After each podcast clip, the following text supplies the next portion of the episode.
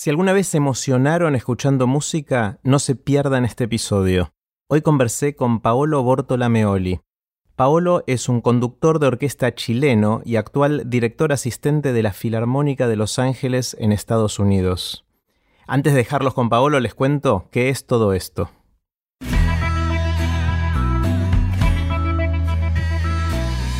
Esto es Aprender de Grandes, el podcast donde comparto lo que aprendo mientras intento aprender durante toda la vida y lo que converso con gente que admiro. Separé la conversación en tres partes. En esta primera parte conversamos sobre qué aprendió Paolo sobre cómo contagiar la pasión por la música clásica. Puse los links relevantes en aprenderdegrandes.com barra Paolo. Los dejo con Paolo Bortolameoli. Bueno, hola Paolo. ¿Cómo estás? Muy bien, muy bien. Eh, como sabes, me, gusta empezar con una pregunta muy grande y en tu caso me encantaría saber qué aprendiste contagiando tu pasión por la música.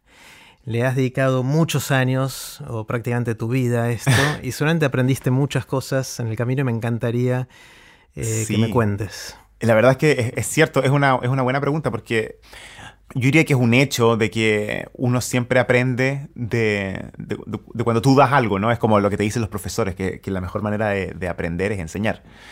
En mi caso, yo no considero que lo que yo haga es estar enseñando, sino que más bien contagiando, pero de alguna manera el mecanismo es como el mismo. Tú estás dando algo que te sale espontáneo de lo que te mueve y en el proceso de hacerlo tienes que entenderlo, porque no es solamente mira, escucha así o escucha acá, sino que de alguna forma tienes que desmembrar eso, hacer como una disección para llegar al qué es lo que te mueve o por qué, y de esa forma compartirlo de la mejor manera. Entonces, por una parte, creo que ponerme en la labor de, compartir entusiasmo, como le digo yo, me ha hecho evidentemente em, profundizar mucho en los conocimientos que ya tenía o los, temas que ya me interesan, porque me obliga a ser un mejor, eh, no sé, un mejor comunicador de estos conceptos, de estas ideas. Entonces me pone en una situación de como de, nunca descansar y siempre estar en la investigación permanente. Eso es como lo primero. Pero el feedback yo creo, más potente que he tenido, tengo y yo creo que siempre voy a tener con respecto a esta cosa de, contagiar el entusiasmo, es que realmente me doy cuenta que la gente es entusiasmable, si es que existe esa palabra, porque tú puedes entrar a un, salón a dar una charla o, a un, eh, una sala de conciertos para dar un concierto y cuando tú comienzas a hablarles con, no sé, con, ganas, con pasión, con, pero siendo muy genuino de que lo que va a ocurrir o de lo que estás hablando realmente a ti te mueve, pasa algo con la gente. La gente te, te comienza a escuchar de distinto, te empieza a observar distinto, como que se conectan las miradas, empiezan, no sé, a brillar los ojos. Hay una atención enorme y se produce una cosa muy bonita que es como una tensión de la, de la buena eh, que casi que uno podría llegar a palpar. es obviamente una cosa abstracta, pero, pero se siente esa energía cuando tú te comunicas con alguien y ese alguien te está escuchando con muchas, con muchas expectativas, con muchas ganas, con mucha curiosidad, y tú estás de alguna manera te dejas llevar por eso y simplemente estás eh, tratando de, de, canalizar toda esta información que brota de tu entusiasmo y del amor por lo que te gusta pero buscando las maneras, por eso me refería en la primera parte a, que siempre estoy tratando de, profundizar en mis conocimientos para encontrar los mejores caminos, los caminos más claros para llegar a las personas.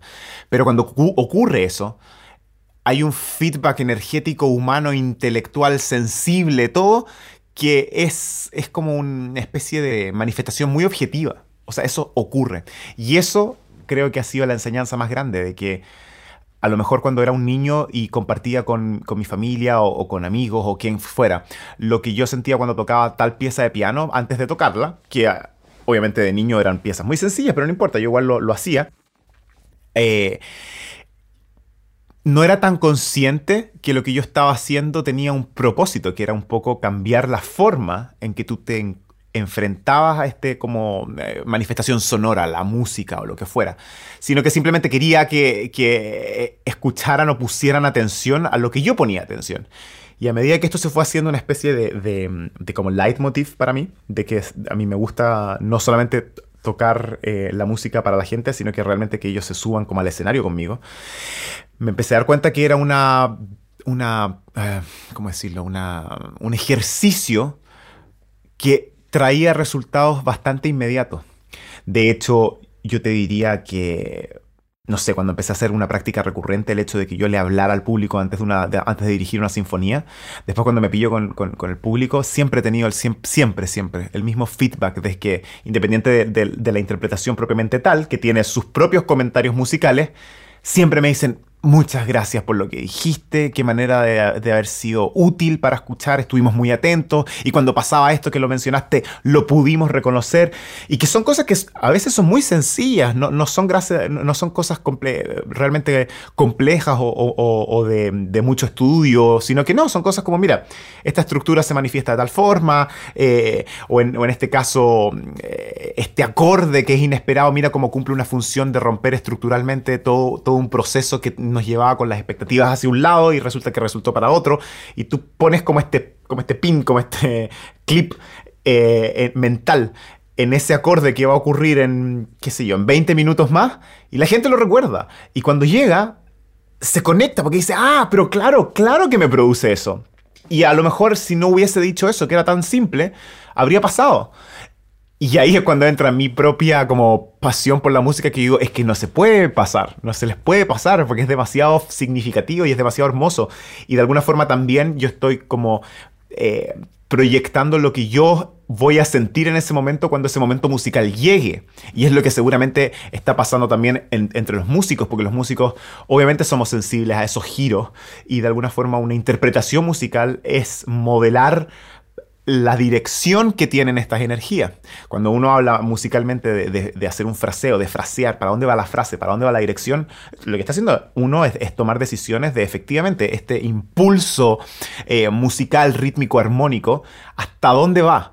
¿Cuándo, toma un giro? ¿Cuándo, cuando decae? ¿Cuándo está la tensión y la distensión? Esas son las decisiones eh, interpretativas. Y para el que escucha, si tú le anticipas, mira, de alguna forma este es el mapa del camino desde un punto de vista de, qué es lo que tenemos que esperar y dónde están los grandes creyendos y diminuendos musicales de la frase, entonces la gente eh, reacciona de otra forma. Y esa finalmente es mi, principal objetivo, que el, oyente realmente sea un oyente activo, que sea partícipe, que la música no solamente pase por, por delante de, entre comillas, de sus ojos sin mirarla, eh, sino que realmente se haga partícipe. Y, a lo, y para volver a la pregunta original, yo creo que eso lo he aprendido haciéndolo todos los días, que ese impacto se logra. me surgen muchas reacciones, Pablo. El, una es que hay un paralelo, por lo menos en, mi historia, con el arte plástico y gráfico. Y eh, es que cuando empecé a, tener guías en los museos o cuando me acercaba al arte de distintas maneras, se me abrieron los ojos, o sea, vi cosas que antes no veía. Pareciera que tú guías a la gente en la experiencia musical. Hay una, experiencia de visita guiada. es una buena eh, analogía. Eh, cuando empiezas y durante. absolutamente, es una muy buena analogía. El, único problema con la música es que tienes que tener, tienes que recordar toda esa información. Porque no es como la, visita guiada que te, estás frente al cuadro y, lo que dure el speech, que puede ser dos minutos o, tres minutos, estás ahí y, efectivamente mientras te dicen, mira, y fíjese el trazo y la luz y el contraste. Y uno, claro, dice, ah, mira, ah, claro, ah, bueno, sí.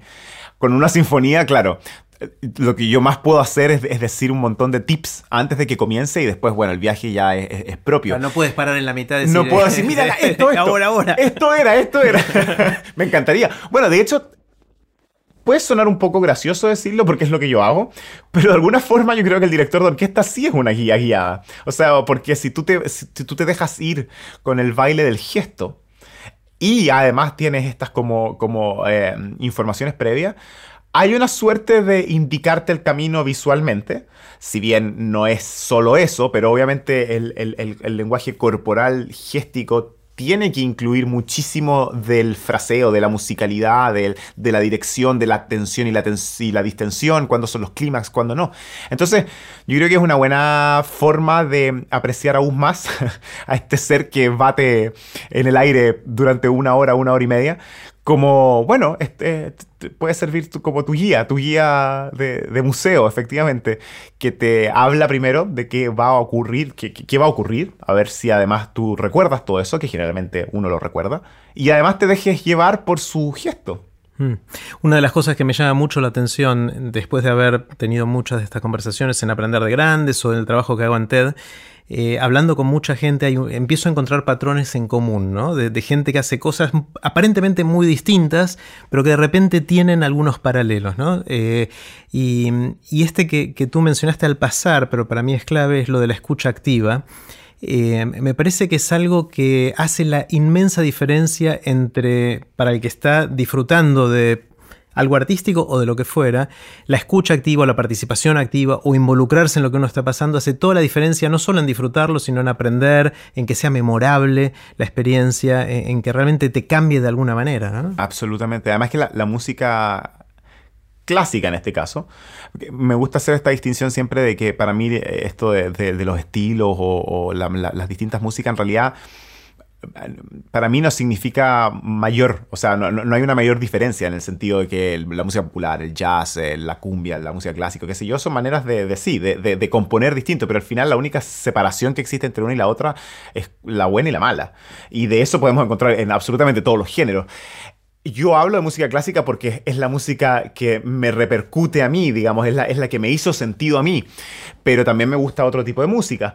Pero en la música clásica, una de las cosas que yo obviamente eh, destaco siempre, como que, qué es lo que tiene la música que, clásica, que otra, que otra música no, no tenga tanto, y yo creo que justamente el exceso de información. Pasan muchas cosas en la música clásica, pasan demasiadas ideas, demasiados contrastes. Por eso yo, yo a veces digo, esta, esta no es la, la música ideal para escuchar en el metro, en el, subte, porque con la cantidad de, de ruido y que se abren las puertas y entra y sale la gente, no eres capaz de, percibir las sutilezas, porque efectivamente de repente puede ser tremendamente explosiva, pero de repente te, vas al, pasaje más tierno y sutil del mundo y de repente comienza un, acelerar de la música y a veces está todo muy lento, donde cada nota tiene, tiene muchísima información. Entonces, la música clásica eh, eh, en, sí misma es una música que tiene que vivir en la experiencia, en el, ahí y en el ahora. Y desde ese punto de vista, yo creo que es efectivamente te llama, te invita a que tu audición sea justamente más activa que a lo mejor otro tipo de música.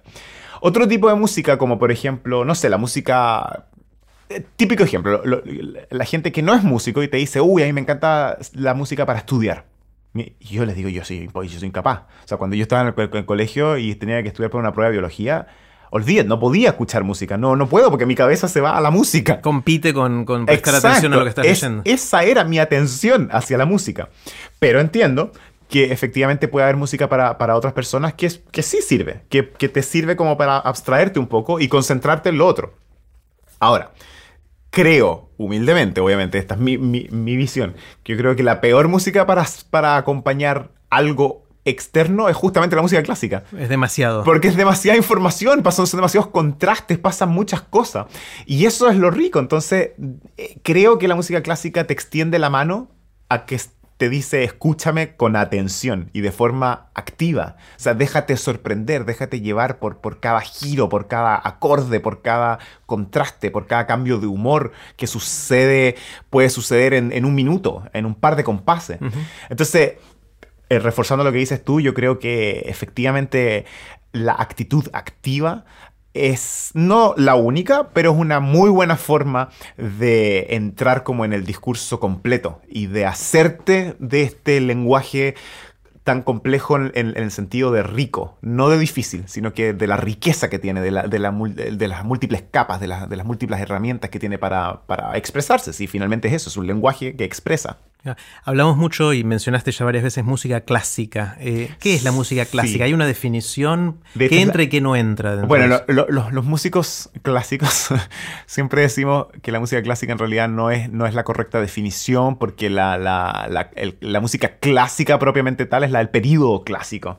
Así como uno entiende que que por lo menos hay cuatro grandes periodos, hay más por supuesto, pero los, los cuatro grandes son el barroco, el clasicismo, el romanticismo y todo lo que ocurrió en el siglo XX. Ahora, antes del barroco está el renacimiento y antes de eso y podemos llegar al canto gregoriano, o sea, la música siempre ha estado. Es, lo bello, que es un lenguaje que siempre ha estado desde el origen de, las civilizaciones en todas partes del mundo. Es tremendamente transversal. Pero entonces, claro, en ese contexto, la música clásica es, un periodo. El periodo de Haydn, de Mozart, de, de Beethoven. Quedó como el que engloba todo este tipo de música que otros le dicen que es la música docta, que a mí tampoco me parece que es tan apropiado porque es un, siento que es un poco un poco como... Eh, hay un poco de arrogancia decir eso, como la música docta, la música eh, academicista, todos esos términos que de alguna forma alejan a la gente, porque eso es lo que ocurre, eso es lo que causan esos, esos términos. Creo que al final hacen un daño, porque yo creo que como todo el arte, eh, los artistas en general la vivimos desde, desde un sentir más de lo inevitable que de hacernos de un lenguaje que pasa a ser solo de algunos.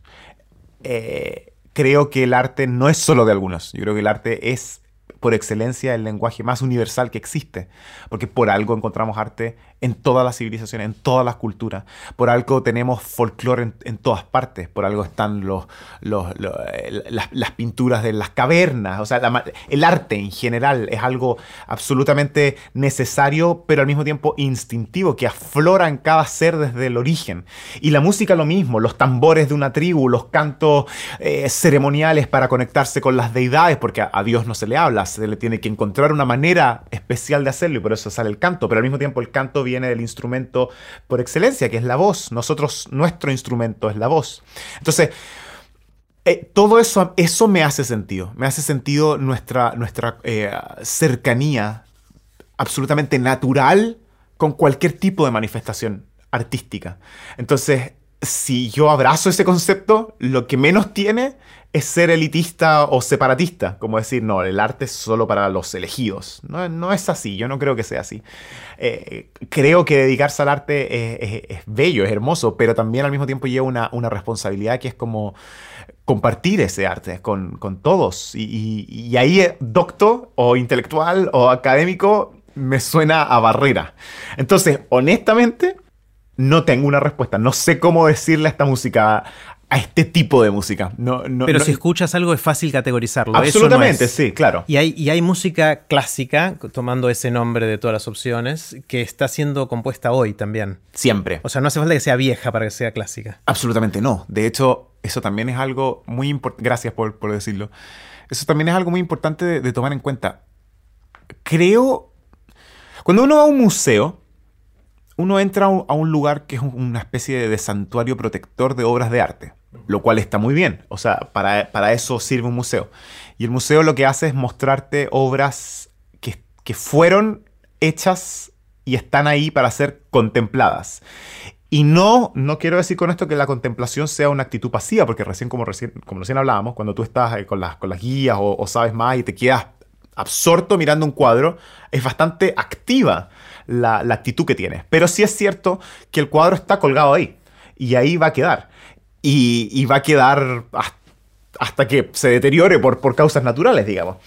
Entonces el museo se convirtió como una especie de, ¿cómo decirlo? Como de, metáfora de, esta como contenedor de piezas de arte que están ahí para ser contempladas. Y en la música sucede mucho que la gente tiene una especie como de mal entendimiento, me atrevería a decir, de que también son piezas de museo, que son piezas para ser observadas de forma retroactiva y como desde, desde el presente pero hacia el pasado.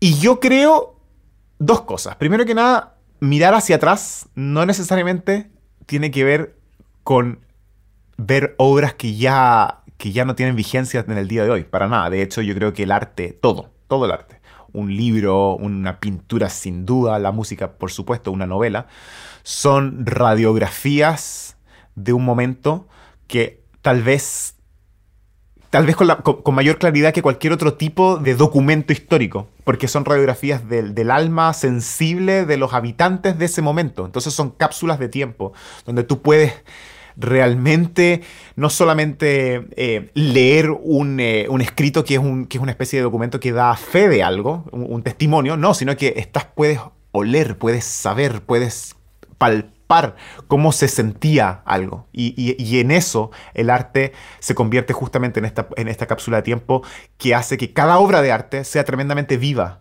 y te lleva a ese momento. Entonces no es una contemplación como, como ah, eso que ocurrió, no, es al revés, es una, es una eh, herramienta eh, muy útil y muy vívida que te da la oportunidad de sentir lo que se sentía en ese momento. Y, en el momento de sentirlo ya es presente.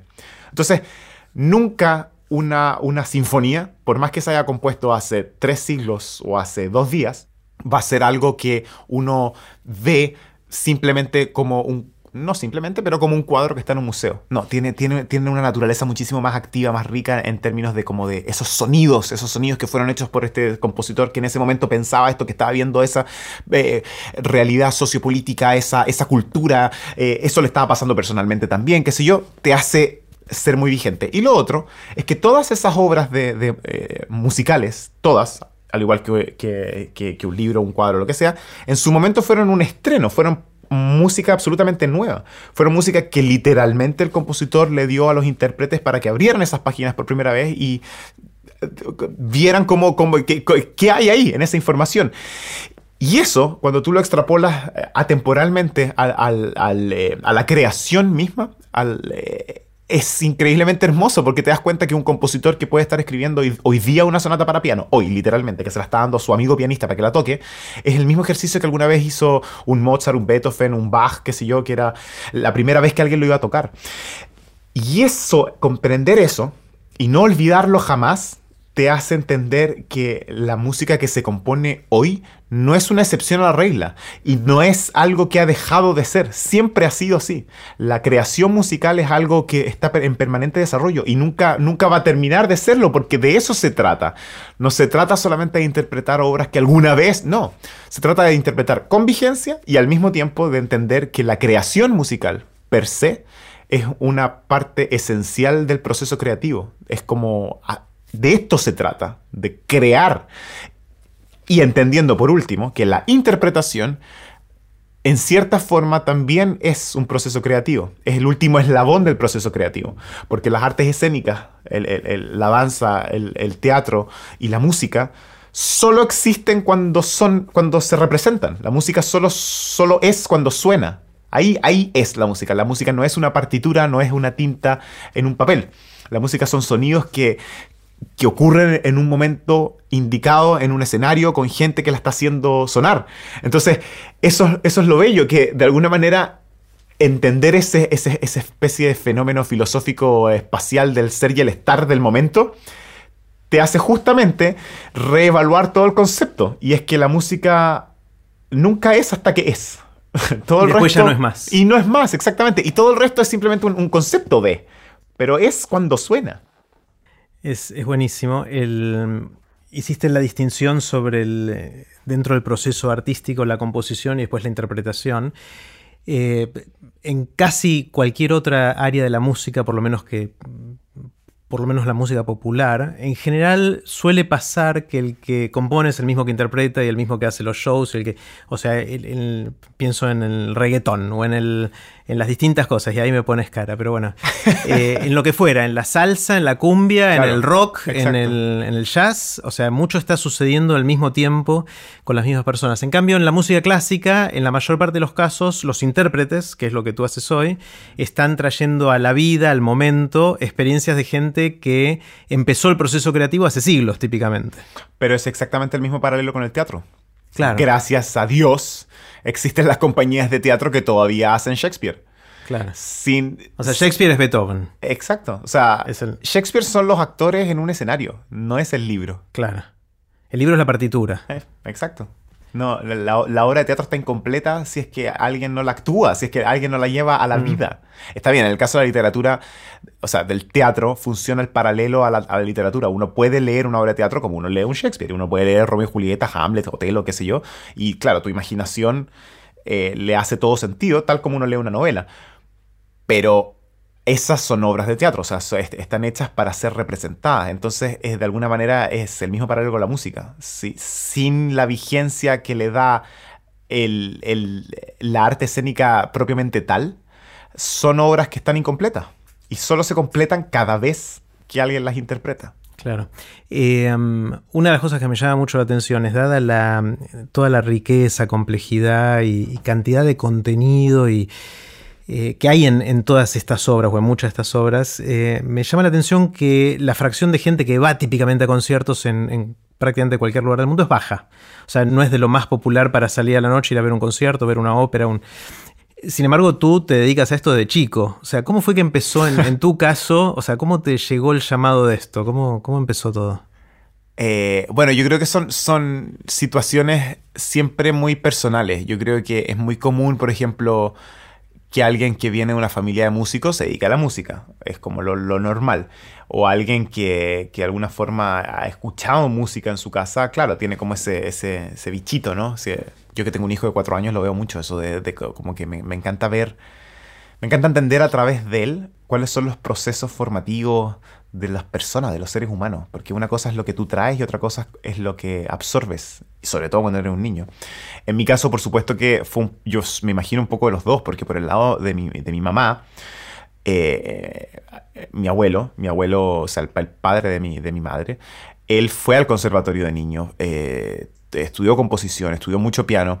Finalmente, cuando ah, ya adolescente y tomando la decisión de qué iba a hacer de su vida, eh, se fue por otro de sus tantos intereses, porque realmente era un hombre tremendamente interesado en, todo, y terminó estudiando Derecho y fue abogado toda su vida, pero, pero de, alma músico, de mm. alma músico y siempre como con, con, ese mm, especie, un poco yo creo de frustración de que, que hubiese pasado sí.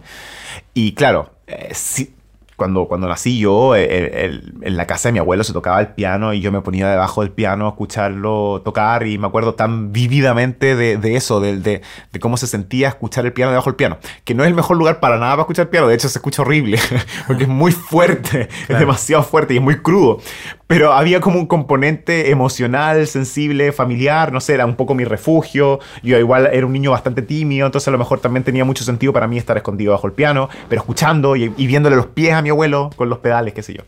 Eh, mi mamá, por supuesto, la, hija de, mi, eh, abuelo, eh, también le gustaba mucho la ópera, de escuchar la ópera, entonces también como que había música sonando.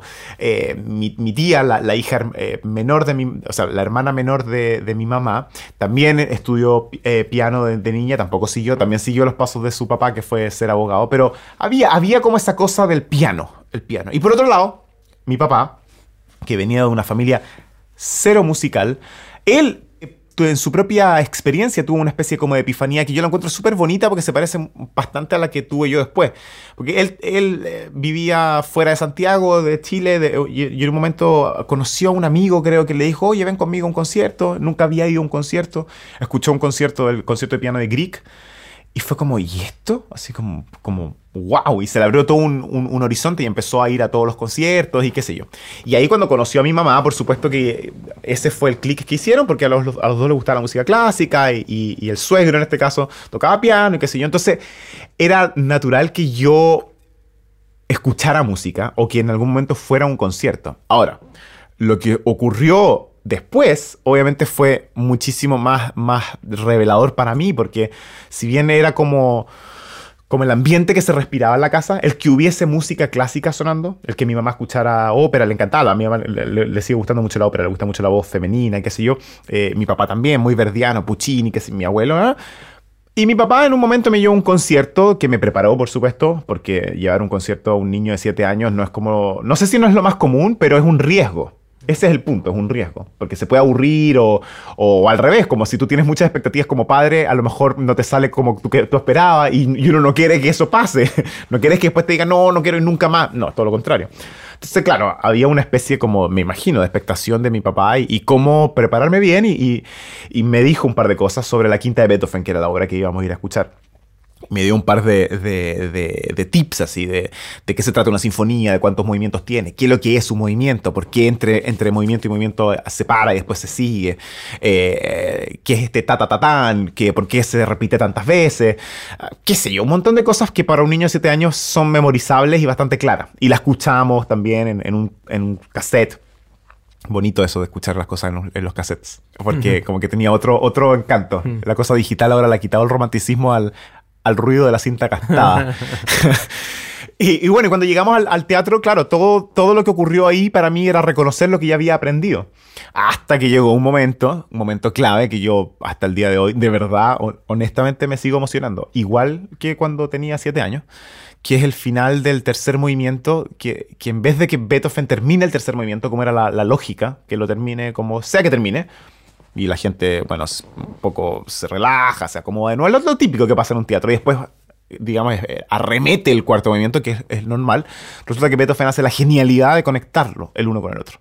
Y esa conexión no es más que, que un, una te crea un, nivel de tensión y expectativas enorme porque musicalmente hay un giro muy inesperado que va de, de, un acorde a otro y ese acorde que no lo esperabas te abre todo un horizonte y de ahí se empieza a preparar esto, se empieza a preparar este como, como acumular energías que tú sabes sin saberlo, tú sabes que esto tiene que desembocar en algo. Porque eso te genera la música. Aunque nadie te lo explique, es como, esto va para, va para alguna parte.